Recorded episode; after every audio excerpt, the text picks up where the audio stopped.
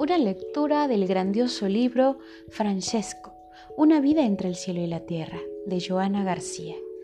Capítulo 14. El Señor del Tiempo. Alguien golpeó su puerta de cristal y Francesco lo invitó a pasar. Era un personaje muy raro, un viejo flaco, alto, con una barba muy larga. Sus ojos eran destellantes y sus movimientos lentos y armoniosos. Además dejaban cierto brillo en el lugar por donde pasaba. Señalándolo con su bastón rosado le dijo, ¿Con que tú eres Francesco? Sí. ¿Tú quién eres? El maestro del tiempo. ¿Qué tiempo? ¿El presente? ¿El pasado? ¿O el futuro? El que tú quieras puedo transformarme en el que más te guste. Pasa por favor y ponte cómodo. Mm, te agradezco la invitación, pero quisiera que me acompañaras. Tengo algo interesante que mostrarte. Si estás dispuesto, subiremos a una nube y te llevaré a dar un paseo.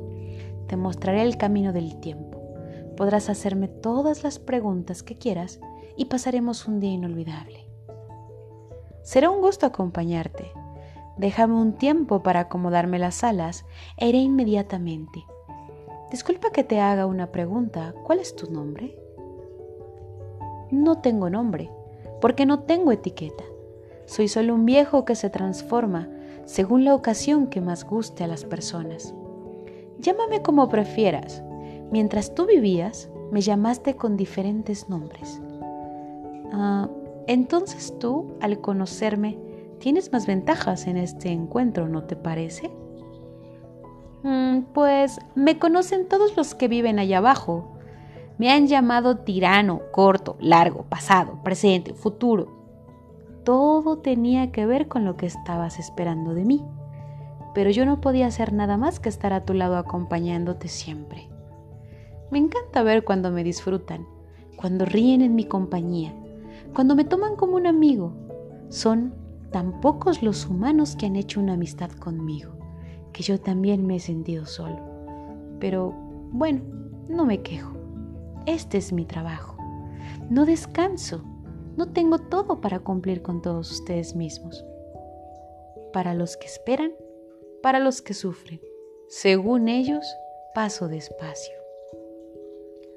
Para los que están enamorados y se sienten felices, paso con rapidez. Y yo me pregunto, ¿cómo puede ser? Si siempre soy el mismo, soy igual para el rico, para el pobre, para el hombre y para la mujer. Nadie me entiende y aquí estoy, tratando de hacerme un nuevo amigo. Aquí arriba me es todo más fácil, todos me comprenden y me respetan.